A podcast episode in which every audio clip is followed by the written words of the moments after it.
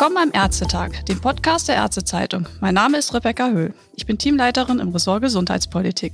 Heute möchte ich über ein Thema sprechen, das in der Ärzteschaft sehr kontrovers diskutiert wird. Der ärztlich assistierte Suizid. Mein Gesprächspartner ist Dr. Ivo Grebe, Vorstandsmitglied beim Berufsverband Deutscher Internistinnen und Internisten und Delegierter der Ärztekammer Nordrhein. Hallo, Herr Dr. Grebe. Hallo, schönen guten Morgen, Frau Höhl. Herr Dr. Grebe, das Bundesverfassungsgericht hat 2020 ja jedem Menschen das Recht auf selbstbestimmtes Sterben inklusive Beihilfe zugesprochen. Damit wird jetzt nicht nur eine Reform des Strafgesetzbuchs, sondern auch der ärztlichen Berufsordnung notwendig. Auf dem diesjährigen Ärztetag, der digital stattfindet, soll das angestoßen werden. Sie sehen das kritisch. Warum? Grundsätzlich denke ich, ist natürlich eine Änderung der Berufsordnung erforderlich. Ich sehe das deswegen kritisch, weil erstens der Ärztetag digital stattfindet und man eine persönliche Diskussion und eine sehr breite und inhaltliche Diskussion nicht auf digitalen Wege führen kann. Ich denke, das wird jedem einleuchten. Und zweitens denke ich, da es sich um eine grundsätzliche Frage von hohem ethisch-moralischer äh, Bedeutung handelt, äh, glaube ich, und die auch ja in der Öffentlichkeit sehr genau verfolgt wird, diese Diskussion, glaube ich, sollten wir uns die Zeit nehmen, dieses Thema gründlich zu bearbeiten, in allen Richtungen auszuleuchten und dann in einem Präsenzärztetag darüber zu diskutieren und abschließend zu beschließen. Also fehlen Ihnen dann auch so ein bisschen, sag ich mal, so diese zwischenmenschlichen Gespräche zwischen den Delegierten, vielleicht auch ein bisschen außerhalb der großen Debatte, wo man, wo man sich auch abstimmen kann untereinander? Ja, es fehlen mir die zwischenmenschliche Beziehung, es äh, Begegnung, es fehlen mir aber auch die Zwischentöne. Also mhm. es geht ja nicht darum, dass man einfach sagt, okay, da ist jetzt ein ähm, Bundesverfassungsgerichtsurteil und da muss dann der Deutsche Ärztetag oder der Deutsche Ärztetag müssen sich dann da entsprechend neu aufstellen. Wir haben auf dem Rheinischen Ärztetag vor wenigen Tagen äh, an einigen Vorträgen, die unter anderem von juristisch sehr versierten Leuten vorgetragen wurden, gehört, dass auch das Bundesverfassungsgericht-Urteil nicht in allen Punkten äh, nur so ganz unkritisch zu sehen ist. Also zum Beispiel wird da in diesem Bundesverfassungsgericht-Urteil das Recht auf Individualität und Freiheit fast überhöht dargestellt, sodass man denken könnte, das ist eine fast beschwörend religiöse Auslegung dieses Rechtes auf persönlicher Freiheit. Und auch das kann man ja durchaus mal hinterfragen. Also das Bundesverfassungsgericht ist ja nicht äh, der liebe Gott, sondern das ist eben eine juristische ähm, Institution.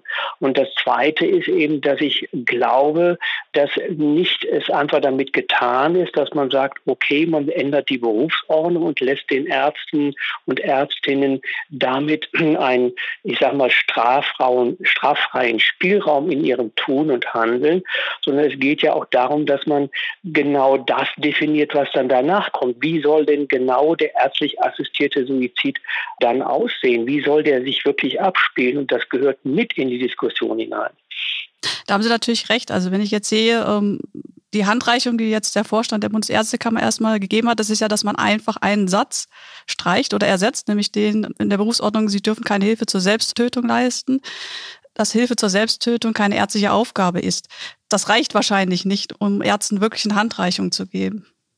Ganz genau. Also ich glaube, dass wir uns alle einig sind, auch in der Ärzteschaft, dass selbst die Hilfe zur Selbsttötung beziehungsweise dass die ärztlichen, die ärztliche Tätigkeit, dass sie eben sich nicht auf die Tötung von Menschen bezieht, sondern auf, das, auf die Lebenserhaltung. Das ist also, glaube ich, Konsens.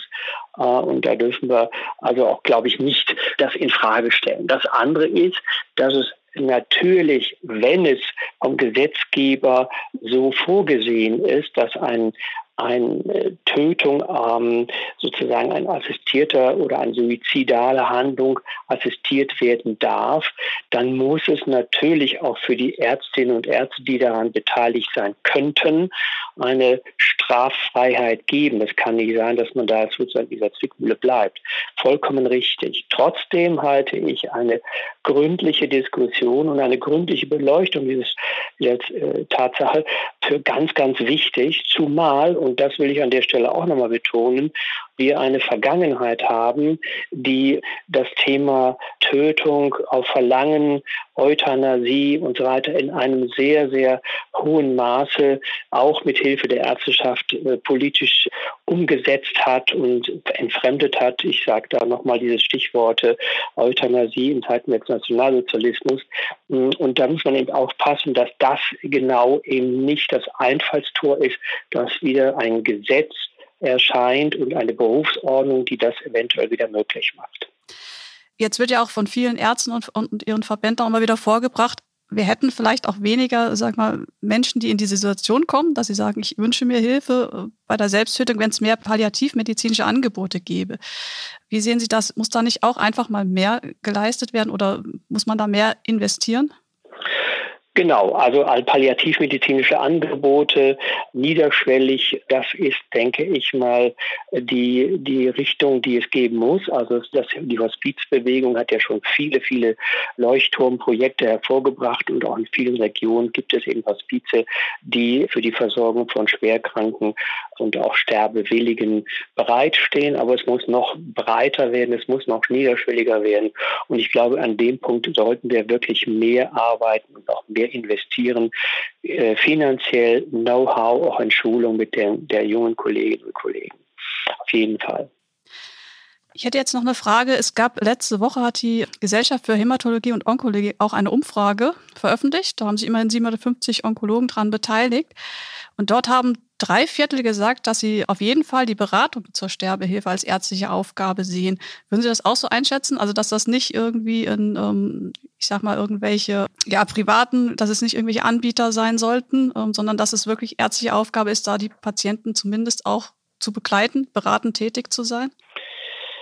Ja, ich denke, das ist schon auch ärztliche Aufgabe, offen über das Sterben und über den Tod zu reden. Das halte ich für ganz wichtig. Und ich glaube, es ist auch wichtig, dass die jungen Kolleginnen und Kollegen, wenn sie ausgebildet werden im Studium, wenn sie weitergebildet werden in ihrer Facharzttätigkeit, dass sie da herangeführt werden. Denn solche Gespräche sind ja nicht ganz einfach immer zu führen. Also ich glaube, das ist schon sehr wichtig. Und ich glaube, das ist auch eine ärztliche Aufgabe durchaus, dass wir nicht das Sterben einfach ausblenden und sagen, okay, das überlassen wir anderen und vielleicht sogar noch irgendwelchen Organisationen, sondern das sollten wir schon auch abdecken, dieses Feld, und da auch uns präsent zeigen. Absolut.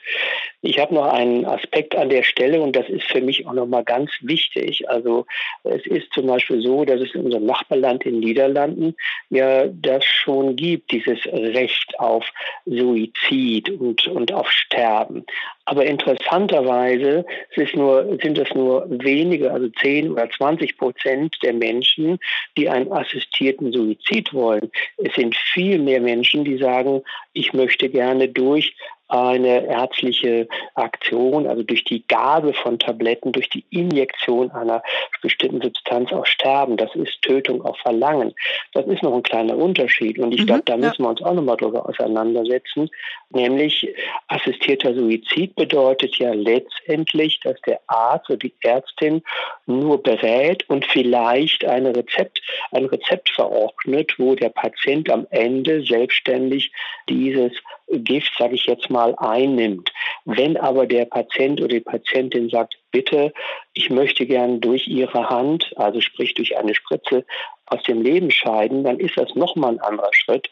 Und ich denke, da müssen wir uns auch nochmal darüber auseinandersetzen, ob wir das wirklich als Ärzte wollen oder ob wir uns da auch für bereit erklären. Das ist, wie ich schon sagen, das ist ein sehr wichtiges Thema, weil es natürlich auch eine ganz andere Konstellation ist. Also das sind ja Richtig. vielleicht auch, ich sag mal, gesunde Menschen, die einfach ähm, vielleicht wirklich ja, genau. andere Beweggründe der, haben. Ja. An der Stelle ist es eben auch nochmal interessant, was die ähm, Kollegen aus der Psychiatrie und auch der Medizinethik sagen. Was ist der freie Wille? Auch das ist nämlich nicht so einfach zu definieren. Da kann man sagen, das ist juristisch anders, wird das betrachtet, als es zum Beispiel von ja, Neurowissenschaftlern oder von Psychiatern gesehen wird. Der freie Wille ist eben nicht so einfach mal zack definiert, sondern das ist ein sehr komplexes Gebiet und das wirklich genau abzudecken, sowohl juristisch als auch medizinethisch, ist eben eine sehr schwierige Aufgabe. Und deswegen sage ich nochmal, wir brauchen ein wenig Zeit, wir brauchen auch eine fundierte Diskussion, die ähm, diese Aspekte abdeckt. Und nur das Streichen eines einzigen Satzes in Paragraph 16 der Musterberufsordnung reicht meines Erachtens nicht aus, um diese wirklich schwierige und wichtige Frage für die Ärzteschaft befriedigend zu beantworten. Das stimmt natürlich. Sie haben ja auch Fälle, wo es vielleicht eine Patientenverfügung gibt und man weiß ja nicht, die macht man ja, also die, die legt man ja viele Jahre vorher an, bevor man in eine schwierige Situation kommt. Mhm. Und die Frage ist, ist man dann, hat man diesen Willen dann noch? Und wie weist man das nach? Das genau, ähm, genau. Ist, ist nicht einfach. Genau. Und ich sage mal so, ich habe das auch gesagt auf dem Rheinischen Ärztetag und ich sage das auch nochmal jetzt gerne hier. Ich bin seit über 30 Jahren hausärztlich tätiger Internist. Und mir würde es wirklich schwerfallen. Ich habe das noch nicht ausprobieren müssen, Gott sei Dank, aber mir würde es wirklich schwerfallen, wenn ich in die Situation käme, dass ein Patient, eine Patientin, die ich seit 20, 25 Jahren betreue, die dann plötzlich vor mir steht und sagt, Herr Doktor, ich möchte Sie, Sie bitten, dass Sie mir jetzt irgendwie helfen, dass ich mich umbringen kann. Also hätte ich ein großes Problem, weil das natürlich eine ganz andere Belastung für das Arzt-Patienten-Verhältnis darstellt. Und ich weiß nicht, ob ich das dann wirklich leisten könnte. Ja, also ob ich da, ich Sterbebegleitung, ja. Also da bin ich absolut ein Verfechter. Das möchte ich gerne machen. Da bin ich auch immer sehr dabei gewesen. Aber eine solche, eine solche Handlung ist schon noch ein weiterer Schritt. Und ich selber würde mir das, glaube ich, also in meiner heutigen Sicht, nicht so ohne weiteres zutrauen. Mhm. Ja, das ist ja auch schon mal sag mal, ein Statement, wenn man sagt, nach so vielen Jahren Berufserfahrung und wenn ich mir jetzt vorstelle, gerade jüngere Kollegen, die vielleicht noch gar nicht so lange im Beruf sind, dass es denen vielleicht sogar auch noch viel schwerer fällt, so eine Entscheidung zu treffen und auch dann vielleicht im Anschluss damit mit fertig zu werden. Also persönlich selber das dann auch zu verkraften, wenn man Hilfe geleistet hat in dem Moment. Genau. Herr Dr. Krebel, ganz herzliches Dank für das Gespräch. Ich glaube, wir haben hier wirklich jetzt einen großen Rahmen gespannt und einfach mal gezeigt, wie, wie schwierig oder wie viele Punkte in so eine Diskussion reingehören. Ich bin gespannt, was der Deutsche Ärztetag da entscheiden wird, wie weit man gehen wird oder ob man nicht doch sagt, wir vertagen das Ganze, stoßen jetzt einfach nur eine Debatte an und vertagen es vielleicht doch dann auf eine Präsenzveranstaltung. Also ich, ich glaube, es wird sehr spannend werden.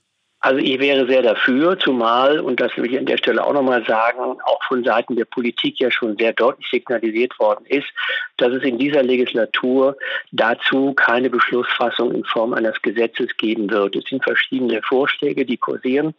Aber es wird keine endgültige Entscheidung geben. Das heißt, auch wenn das Bundesverfassungsgericht eine Vorgabe gemacht hat, müssen wir uns aber jetzt nicht durch die Manege treiben lassen und da wirklich schnell, schnell, schnell, sondern wir sollten das gründlich diskutieren. Ich sage es nochmal.